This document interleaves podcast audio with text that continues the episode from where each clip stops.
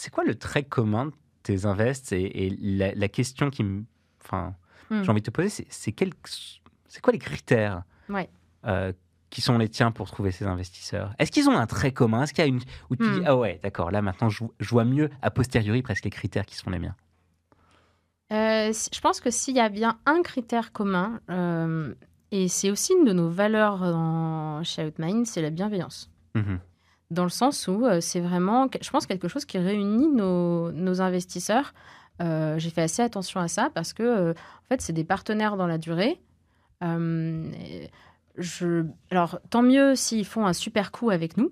Moi, j'ai envie de leur, amener le maximum. Mais, mais je- j'ai toujours cherché des gens qui, étaient, qui avaient envie de faire partie de l'aventure et donc qui avaient cette bienveillance envers nous en tant que fondateurs. Et ouais, ça, c'est quelque chose qui était hyper important. Après, il y a d'autres critères, mais c'est vraiment le critère principal qui les réunit, tu vois. Euh, C'est des bons êtres humains. Ouais, ouais, je pense. Euh, mais à part ça, ce qui est un critère de réunition, euh, c'est est-ce qu'ils comprennent ce qu'on fait? Ah, ça, c'est un vrai critère pour toi Ça, c'est un vrai critère. J'ai sorti deux BA à cause de ça. Enfin, j'ai sorti pas accepté, je pense. Ok. Euh, S'ils comprenaient pas du tout ce qu'on faisait, c'est vrai que c'était un peu, un peu compliqué. Euh. Enfin, après, ça, c'est mon point de vue. Mais voilà. Euh, le deuxième euh, point qui est très lié à la bienveillance, c'est en fait de pas vouloir trop interférer dans la vie de la structure. C'est Mhm. bête à dire, mais chercher soit des personnes qui connaissaient très très bien ce qu'on faisait et qui étaient hyper pertinents, soit s'ils les comprenaient mais connaissent pas parfaitement, ben, au moins ils n'ont pas cette volonté d'interférer plus que de raison. Ouais, donner leur avis alors que c'est pas leur sujet. C'est un petit peu ça. Mhm. Euh, et encore donner son avis, ça va. Il y a, un- il y a des interférences, je pense qu'il va être plus difficile. Mhm. Euh, le troisième point, c'était de voir si, euh, au-delà de l'aspect financier, idéalement, ils peuvent nous amener du réseau ou de la connaissance. Ouais. Euh, et donc, voilà, tous ces points-là se retrouvent effectivement chez nos investisseurs. Ok, du coup, j'entends, vous avez réussi à choper des invests super bienveillants, des entrepreneurs euh, géniaux. euh, c'est- top. J'imagine quand même que vous avez dû négocier avec eux, surtout si c'est des entrepreneurs. Com- comment tu as géré ces négociations? Alors oui, euh, il y a eu une négociation, surtout sur le dernier tour. Euh, là, le, le tour de Seed, euh, qui a été mené, euh, si tu veux, par un- l'un des microphones qu'on avait, Mhm. qu'on a, et qui n'avait pas forcément l'habitude de lead des tours. Donc c'est la complexité quand on n'a pas forcément un, un fonds qui va vraiment prendre une grosse partie du tour, comme on Mhm. l'a eu, c'est que la négo se fait pas naturellement par ceux qui ont l'habitude de le faire. Mhm. Euh, donc euh, c'est vrai qu'il y a eu quelques, je pense qu'il y a eu à peu près 10 jours, 15 jours de négo. Ok. Euh, De hard négo, quoi. Ouais, où il y a eu euh, proposition contre proposition, euh, Mhm. presque tous les jours des choses qui bougent. J'avais embarqué mon avocat sur euh, au moins une session visio avec le fonds, Ok. Euh, même si en réalité euh, euh, je menais l'essentiel de la négo. Je l'avais embarqué justement pour que euh, potentiellement euh, les questions un petit peu plus juridiques Mhm. retombent euh, chez lui et que je sois pas en porte-à-faux et que je me, je me braque pas trop. Oui, bien plus. sûr. Il faut, un, il faut un jeu de good cop, bad cop. hein. Ouais. euh, Ou au moins expert. euh, C'est ça. Ouais, ouais. Alors, le problème, c'est que euh, apparemment, ça n'a pas euh, bien euh, pris ce truc-là, c'est-à-dire que eux n'avaient pas embarqué un fond, ah, pardon, un avocat de leur côté, Mhm. et peut-être qu'ils ont senti que. euh, Ah ouais, tu te staffais trop pour. Ouais, euh, je, je sais pas. Je suis pas sûre que ça ait marché pour eux en particulier, bizarrement. Euh, pourtant, c'est un conseil que j'avais reçu, tu vois, de, de de pas trop y aller en direct en frontal parce que derrière, tu veux garder de super relations avec ces personnes. Donc, Ouais. Donc bon, peut-être dans ce cas de figure, ça s'est moins bien passé parce que si euh, euh, bah, y a- ils sont un peu rentrés dedans avec l'avocat. Ouais. Euh, voilà. Donc c'était pas. Je suis sortie de ce cours, j'ai pensé qu'on ne le ferait pas, Ah, c'est marrant. qu'il rentrerait pas. C'est marrant. En fait, si tu veux, toi, tu t'es staffé en disant il faut se Mm. staffer pour faire cet exercice-là. Et eux Mm. ont presque pris ça comme un affront. Elle, elle a remettre son avocat. Donc. euh, Ouais, c'est possible. Ah. J'ai- à la fin de ce call, on, on sentait que c'était, ça partait en froid. Oh là là, mince. Euh, je sais pas si c'est spécifiquement à cause de l'avocat ou Ah. pas, mais en tout cas, il y avait un peu ce, ce jeu aussi un peu bad cop euh, de leur côté où il y avait plusieurs personnes. Voilà. Ok. Euh, donc, donc il y a eu ce moment-là. Il y a eu d'autres ping-pong par écrit, euh, au téléphone, etc. J'ai beaucoup pris conseil auprès de nos euh, investisseurs par ailleurs, Ouais, euh, notamment nos angels à ce moment-là.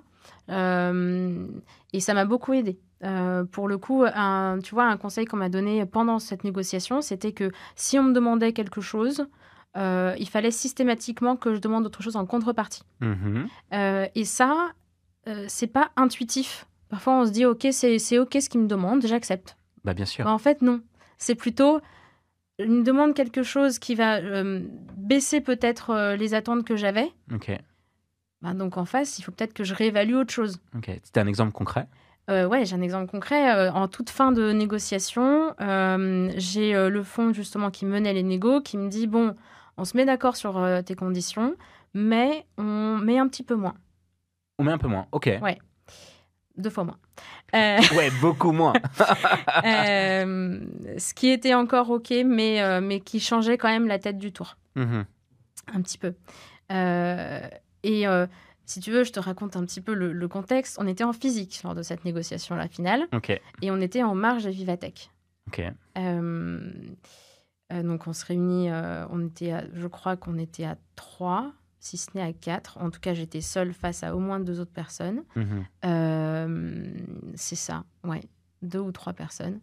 Euh, et euh, à un moment, on s'arrête Ok. sur- en- lorsqu'il me, lorsqu'il me dit ça, euh, parce que j'avais un call à passer, etc. Et on allait reprendre la discussion après. Mm. Il se trouve que euh, j'ai pendant ce court laps de temps, j'ai essayé de, de me faire un, un avis sur le sujet. J'ai appelé mon associé, j'ai appelé euh, nos conseils, euh, et j'ai eu aussi au téléphone une, une amie entrepreneur qui était, qui était passée par, par des sujets similaires. Et je me suis forgé une opinion en, en une heure peut-être à ce moment-là. J'ai notamment l'un de mes conseils qui m'a dit mais donc explique-moi ce que tu veux. Je lui explique et il me dit mais là t'es pas droite dans tes bottes quand tu le dis. Il faut que tu le sois. Il faut que tu sois convaincu de ce que tu dis. Mhm. Et je l'ai, intégré ce truc-là. Euh, Je me suis dit ok donc je, de toute façon je tente mon truc parce que j'y crois. Euh, et donc, quand je suis revenue les voir, euh, je leur ai dit bon, ok pour changer votre ticket, euh, mais nous, on revient à la valo précédente parce qu'ils avaient demandé euh, précédemment à baisser d'un petit peu la, la valo. Donc, si en fait ils, ils changent leurs conditions, moi, je ne peux pas revenir vers les autres investisseurs en leur disant ben, on a changé les conditions pour ce fonds Mm. et ils mettent pas tellement plus que les autres. Ouais. Euh, et, et ça, en fait, j'en étais tellement persuadée que j'en étais à un stade où je me suis dit, au pire, s'il rentre pas, on Mm. fait 100, ce sera moins bien, mais on fait 100. Ouais. Et là, euh, et là, je sens en face que ils pensaient que c'était quasiment fait et donc ils se sont déçus. Mhm. Euh, et on se requitte à ce moment-là. Ah ouais. Le truc, c'est. En plus, j'avais fait une intoxication alimentaire la veille. euh, J'ai bah, quasiment oh. pas mangé de la journée. Enfin, c'était une journée incroyable. Là, tu nous fais une pièce de théâtre en cinq actes. Je... ça s'est vraiment passé comme ça. Je pense que j'étais au... à l'eau et au café depuis toute la matinée. J'ai réussi à manger à peine des, des petits trucs qui ont grignoté l'après-midi. Quoi. Mhm. Euh, on se retrouve en marche de Vivatech à un événement euh, juste après. C'était un cocktail. Et, euh, et là, en fait, euh, les personnes du fond reviennent euh, vers moi en me disant que cette négociation, elle leur avait, elle leur avait prouvé que j'avais, je, je- je serais capable de tenir euh, bon, par exemple, face à des clients euh, chiants, Mhm. Mhm. et qu'ils acceptaient, et qu'on y allait, et on a trinqué. Et voilà. Ah ouais, c'est comme ça que ça s'est fini? Ça s'est fini comme ça ce jour-là. Con- Oh putain. Ça- Et, C'était. et là, tu dis heureusement que ça s'est terminé aujourd'hui. Ouais. Et donc, du coup, ils ont accepté de remonter, de remonter la valo. Ouais. Ah ouais. Ce qui était la valo initialement euh, vue avec les autres, en fait. Ok. Faut vraiment garder son sang-froid.